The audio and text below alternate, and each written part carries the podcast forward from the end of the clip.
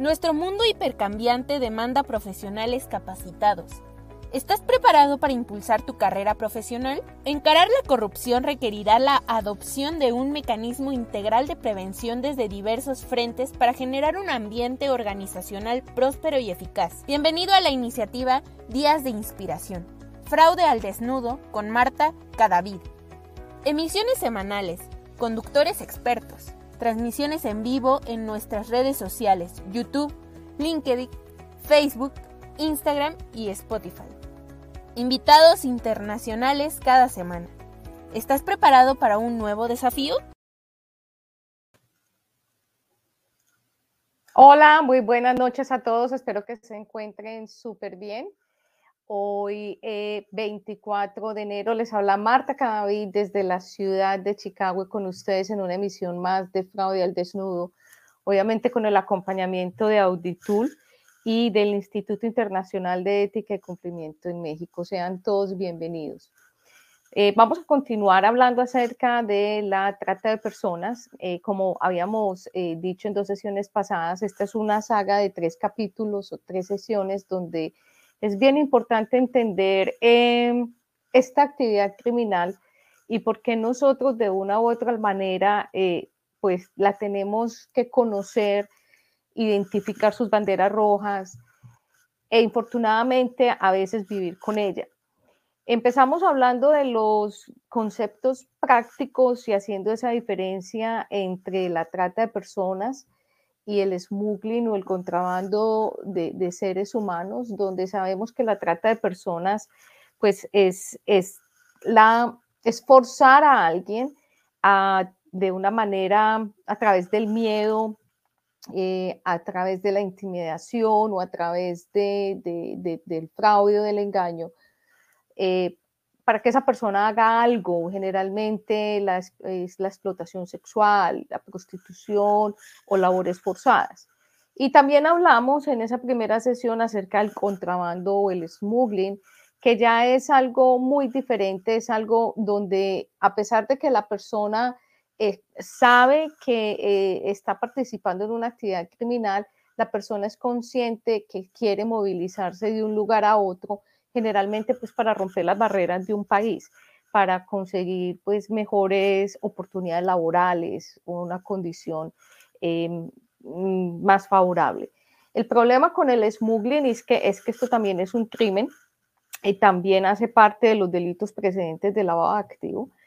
Pero eh, el cuento está es que en muchas situaciones cuando la persona se, se mete en toda esta locura, en toda esta aventura de eh, contratar un coyote o contratar una persona que le, que le ayude a pasar el río, la frontera, la montaña, como ustedes lo quieran llamar, eh, pues esas personas que hacen todo, digamos que hacen, hacen todos estos paquetes para que eh, la persona que desee pasar o cruzar la frontera se anime a hacerlo, pues son personas que generalmente pertenecen a la industria criminal y que su único objetivo es recoger dinero.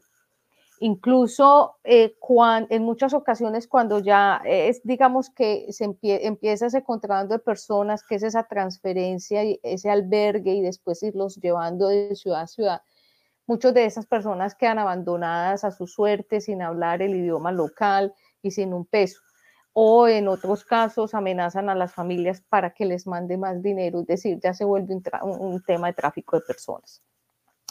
En la segunda sesión tuvimos la oportunidad de hablar acerca ya del tema de los niños.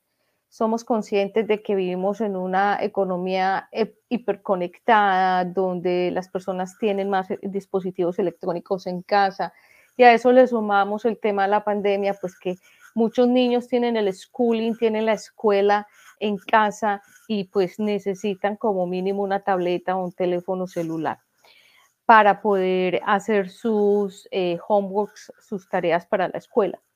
Pero esto también lo sabe la industria criminal, esto también lo saben los scammers, lo saben, lo saben los pedófilos que abusan del el uso de estos eh, eh, dispositivos electrónicos y se enmascaran en diferentes mm, perfiles para atraer o llamar la atención de, de esos jóvenes, de esos niños, estamos hablando menores, Y eh, estos menores pues mandan desde casa fotos eh, que les solicitan los perpetradores y a estas fotos pues ya son vendidas en el underground.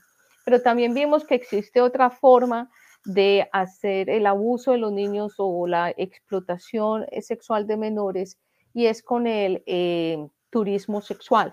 Existen muchas ciudades en el mundo donde pues se pueden visitar playas, museos, eh, sitios preciosísimos, pero también involucran en el underground los servicios sexuales, especialmente con niños o menores.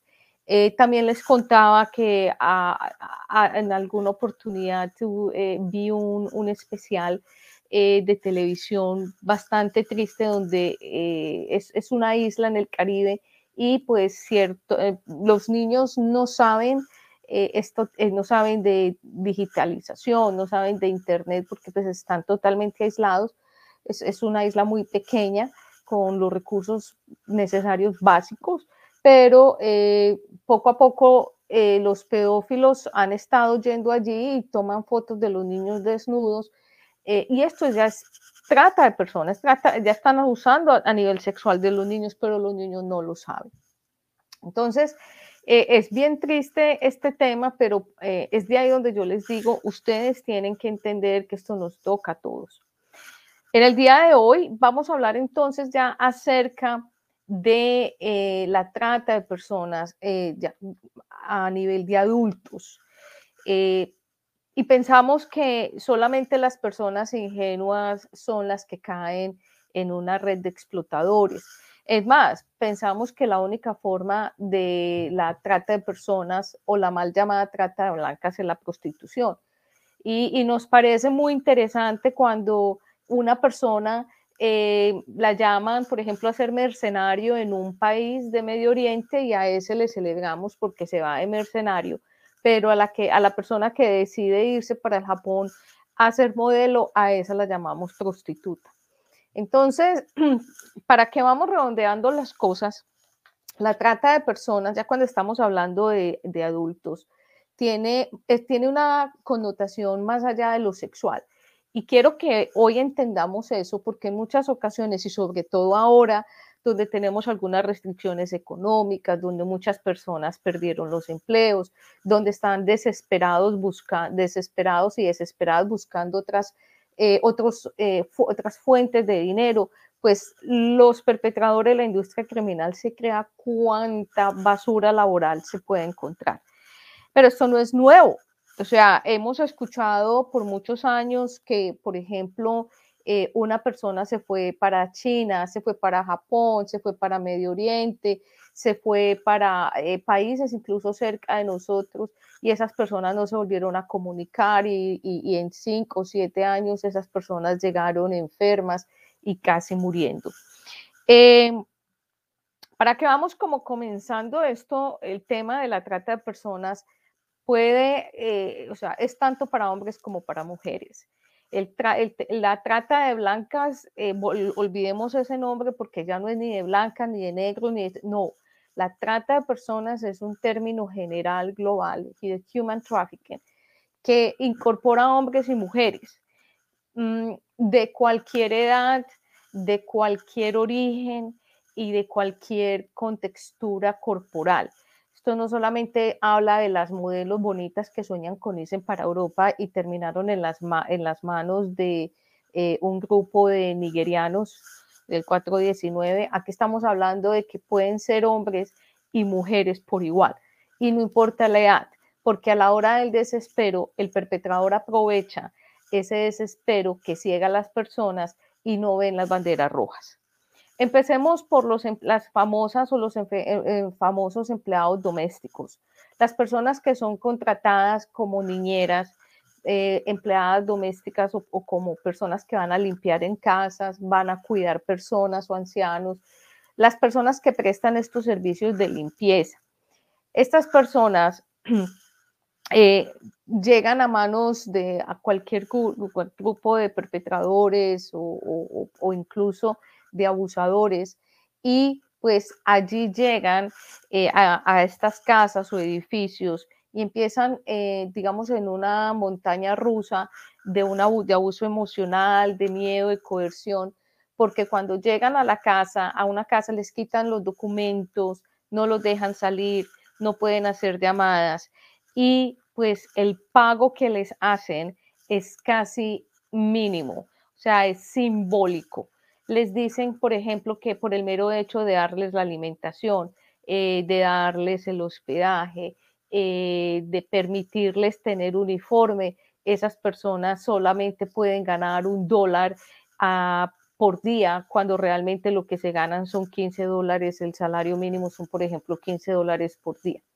Entonces, como esas personas viven en total aislamiento, no pueden tomar, no pueden eh, acceder a servicios telefónicos ni de internet, les quitan los dispositivos electrónicos.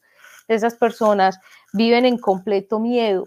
Entonces ahí estamos hablando de las personas que hacen limpieza, eh, las personas que cuidan ancianos, las niñeras, los jardineros, personas que ni siquiera pueden salir hacia un mundo exterior y hablar con un vecino, porque todo el tiempo pues están acompañadas pues, o todo el tiempo pues las están vigilando. Tenemos otra tipología de, de human trafficking que es ya la servidumbre por deudas, donde aquí eh, se le dice a una persona, se le presentan unas oportunidades hermosas, eh, unas oportunidades donde la prosperidad y la abundancia siempre van a estar ahí, donde les muestran oportunidades del dinero va a fluir inmensamente, donde les dicen es que em, el salario mínimo, por ejemplo, es de 300 dólares en nuestros países, pero el salario que les van a pagar allá es de 10 eh, salarios mínimos mensuales. Entonces las personas en su desespero, en su afán, en su miedo, en esas ganas de pues eh, producir más y traer más dinero a casa, toma el riesgo de irse. Y aquí es donde vemos, por ejemplo, em, apuestas como irse de mercenario, de guardaespaldas, irse de modelo, eh, irse, por ejemplo, eh, ya con un sueldo mayor a cuidar un, grupo de niños. Eh, se inventan cualquier tipo de situación para que la persona se, digamos, se enamore de esa propuesta laboral y pues sin pensarlo dos veces, empaque sus maletas, haga un préstamo porque necesita pues pagar el pasaporte, comprar un tiquete.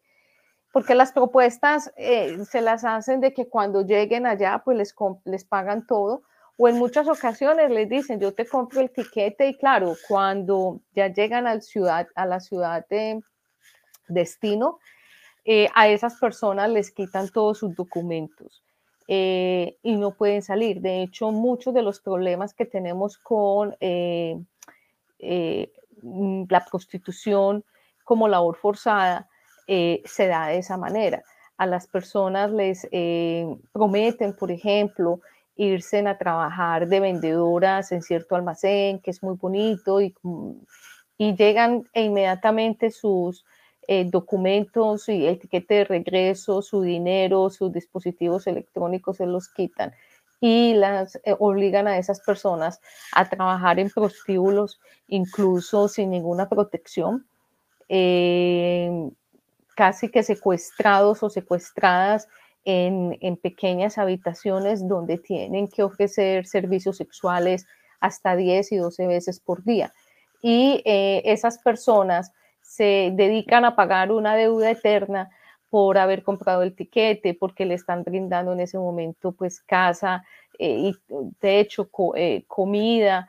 Entonces se vuelve casi que eh, una deuda impagable y adicionalmente como esa persona muy posiblemente estuvo contando quién era su familia, su esposo, su esposa, sus hijos, sus padres, pues la industria criminal sabe muy bien cómo planear esto y eh, empiezan ya las amenazas para mantener a esa persona coartada, eh, llena de miedo, para que no salga, no le cuente a sus clientes qué está pasando y pues las amenazas son no, usted se va de aquí y se la van a pagar sus padres o si usted no paga el doble de la deuda, pues nos toca llamar a sus padres y ellos allá tendrán que ya tomar decisiones, pero esas decisiones sabemos muy bien que vienen de la industria criminal y no son negociables, generalmente se pagan con la vida. Entonces, cuando ya estamos hablando de servidumbre por deudas, estamos hablando eh, ya de cosas, eh, de, tener que pagar una deuda a veces impagable eh, a través de esos servicios que generalmente pues son ilegales. Gustavo nos cuenta que si las mujeres y los menores son los más vulnerables y atraviesan, en el caso, por ejemplo, de México y Estados Unidos, y son, digamos, que el punto de partida para mucha, para la industria criminal, tanto para la trata de personas como la explotación sexual de niños. Eh, no soy amiga de mencionar un país en especial, pero eh, se ve mucho en, esta frontera de México con Estados Unidos. Eh, infortunadamente, Illinois, el estado en el que yo vivo, es uno de los estados que a, pesar de estar en el Midwest, tiene una alta tasa de tráfico de personas. Em, también en la parte, eh, digamos, de Europa, la parte eh, este de Europa también tiene ciertas dificultades con el tráfico de personas, sobre todo con menores. Eh, para ciertos países es muy normal que una niña de 13, 14 años, si aún no se ha casado, pues se prostituya y entonces eh, sea fácil de manipular con, con, el tema de la trata de personas o de prostitución. Ah, y eh, la última clasificación eh, para, digamos, el tema de los adultos en la trata de personas está las labores forzadas, donde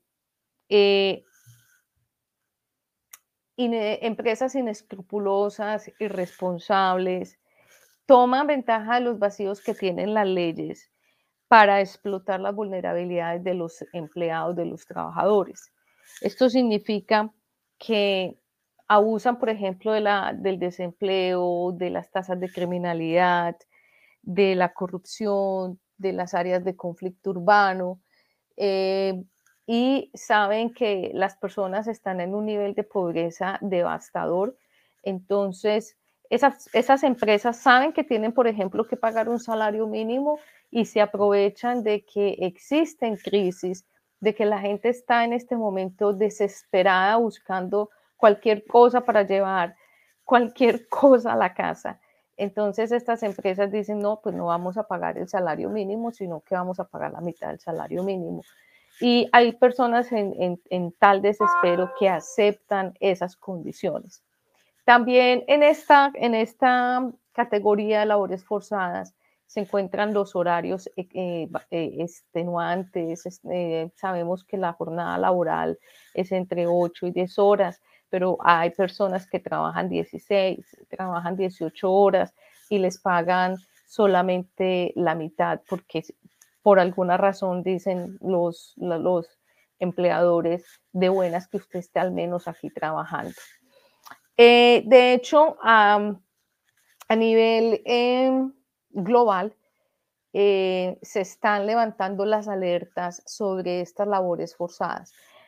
Sabemos por muchos años que países eh, orientales como China siempre ha estado en la mira con respecto a las labores forzadas. Eh, a emplear em, personas naturales, personas chinas en, fábricas donde se trabaja casi que en condiciones de esclavitud. Solo pueden salir una vez al mes, comer una vez a la, a la semana, perdón, al día, dormir unas cuantas horas. se ha hablado mucho del tema porque también yo pienso que existe un margen de hipocresía bastante alto o amplio, y es porque las empresas más grandes de, este planeta mm, contratan las maquilas eh, orientales para que hagan sus productos a menor costo. Eh, si, por ejemplo, vamos a hablar de un par de tenis, cualquiera que sea la marca, si ese par de tenis se hiciera acá en Estados Unidos o en uno de nuestros países latinoamericanos, por la legalidad que se tiene, se tiene que pagar cierto salario. Si vamos a pensar que un par de tenis se demora dos horas en hacerse y, son, digamos, 30 dólares de mano de obra, mientras que en, un país eh, oriental donde se trabajan las maquilas, donde se pagan salarios simbólicos y risibles en condiciones precarias, eh, la mano de obra por ese par de tenis puede ser 80 eh, centavos. Entonces también se están levantando banderas rojas y de hecho en el tema de compliance, de supply chain, lo que hablamos de la cadena de distribución, se están buscando que las empresas que hacen productos eh, demuestren que no apoyan a maquilas donde no se esté pagando eh, un salario justo o no se le estén dando eh, las garantías a los empleados. Entonces también este es un llamado de atención para nosotros.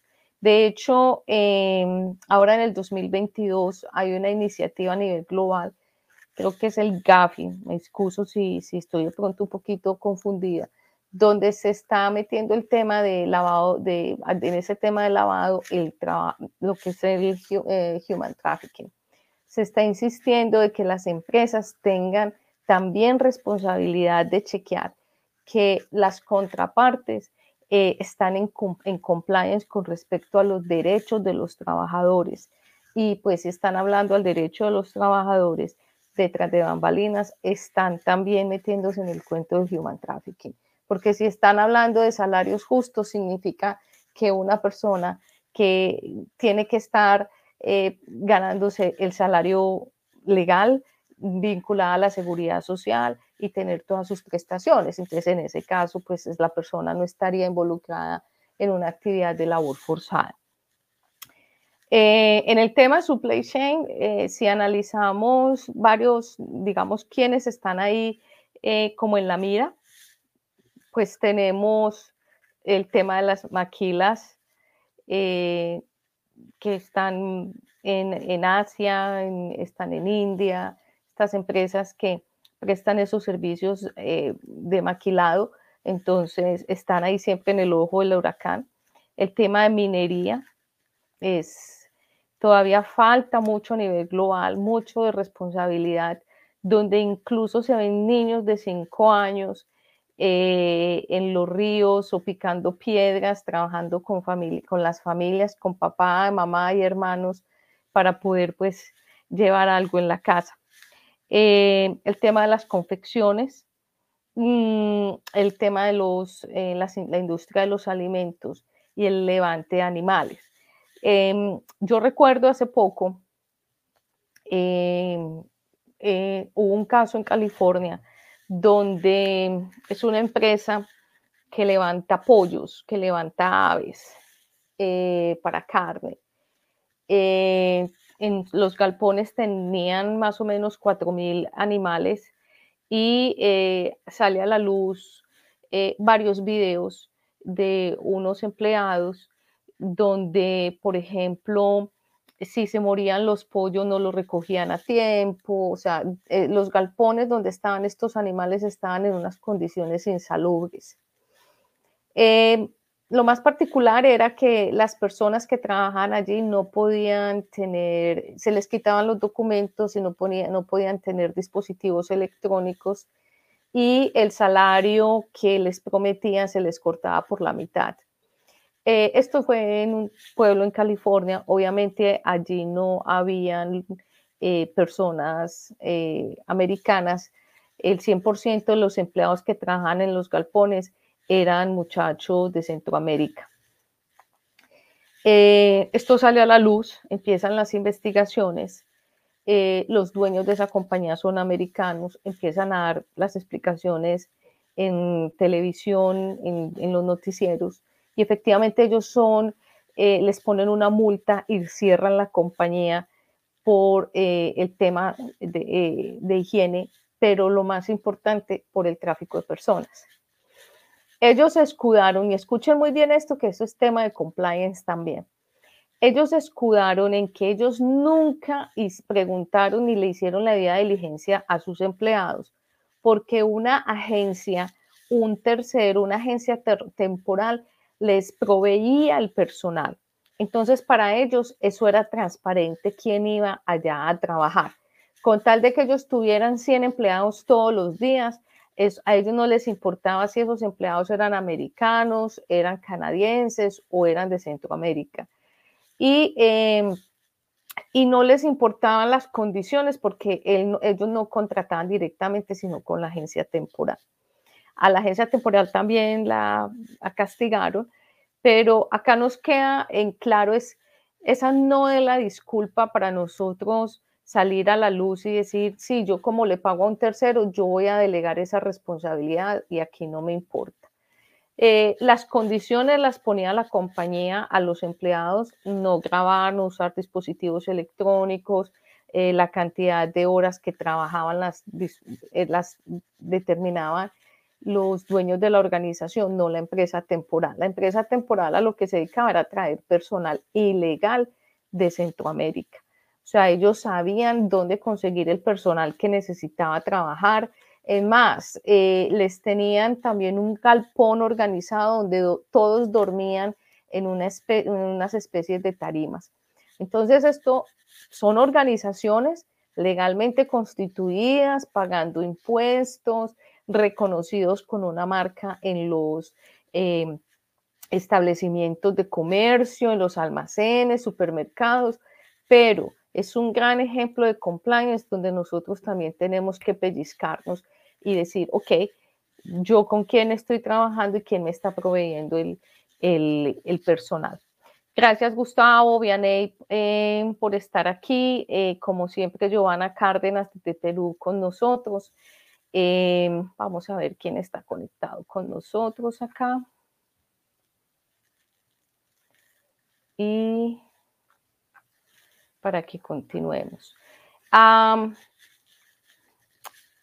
Em, acá otro caso bien interesante en California es eh, dos guatemaltecos eh, montaron un restaurante y empezaron a invitar a tres o cuatro primos de Guatemala. Eh, estas personas tenían la visa y les dijeron tranquilos, vénganse para acá pasear los recibieron, les quitaron los documentos a papá, mamá y a tres niños. Eh, esos, eso, los dueños del restaurante también tenían una empresa de limpieza de tapetes y mm, les dijeron a esas personas, como usted ya vino a pasear aquí, se está quedando en mi casa, pues usted por qué mejor entonces no se pone a trabajar con nosotros. Y no les devolvieron ni los tiquetes ni le devolvieron los, los pasaportes los hicieron quedarse en más o menos 18 meses. Los niños que estaban en edad escolar no los quisieron mandar a la escuela porque les decían que los estaba buscando inmigración para podérselos llevar eh, para Guatemala de, nuevo.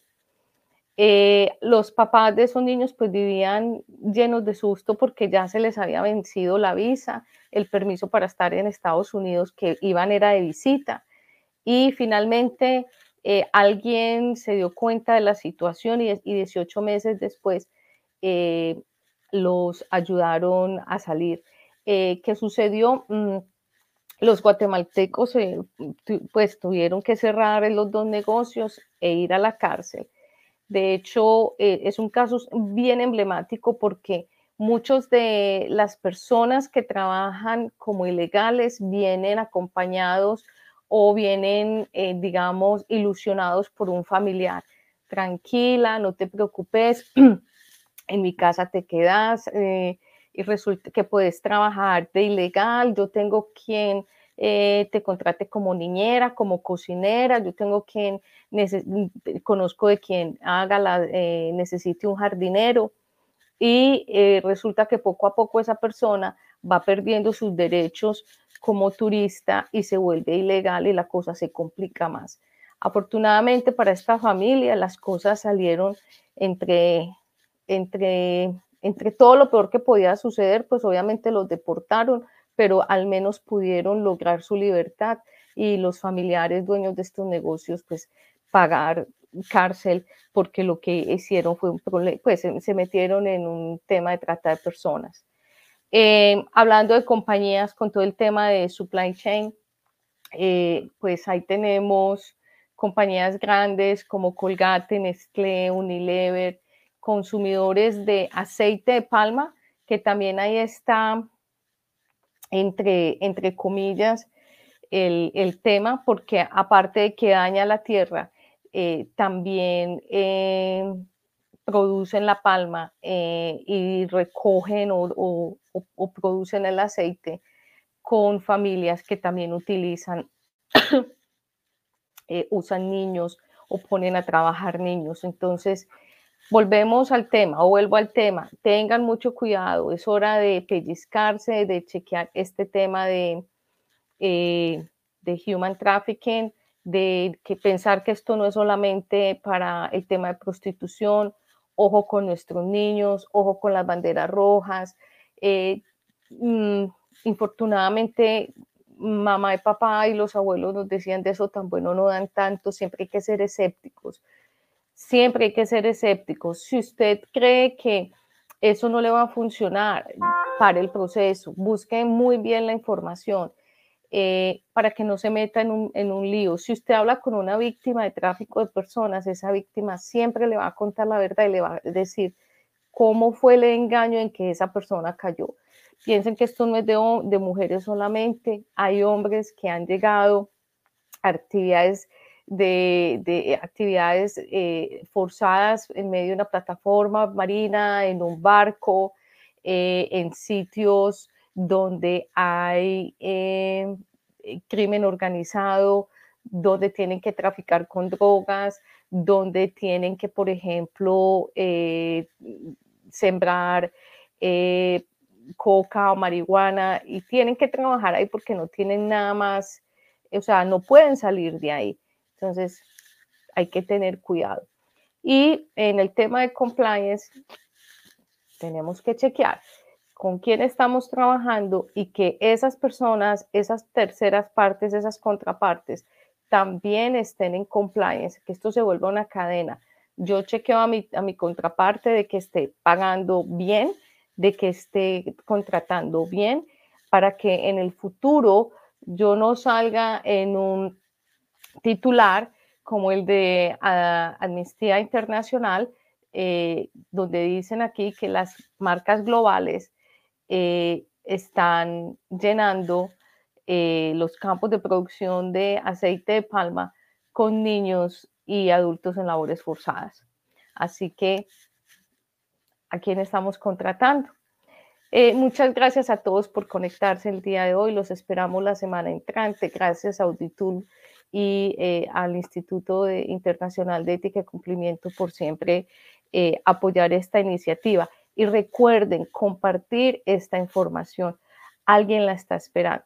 Nos vemos, eh, si Dios mediante, en el programa de Giovanna el, viernes, si Dios quiere. Eh, muchas voces, un solo gobierno corporativo, donde vamos a hablar del fraude con el Board Directors. A todos, muchas gracias y nos vemos pronto.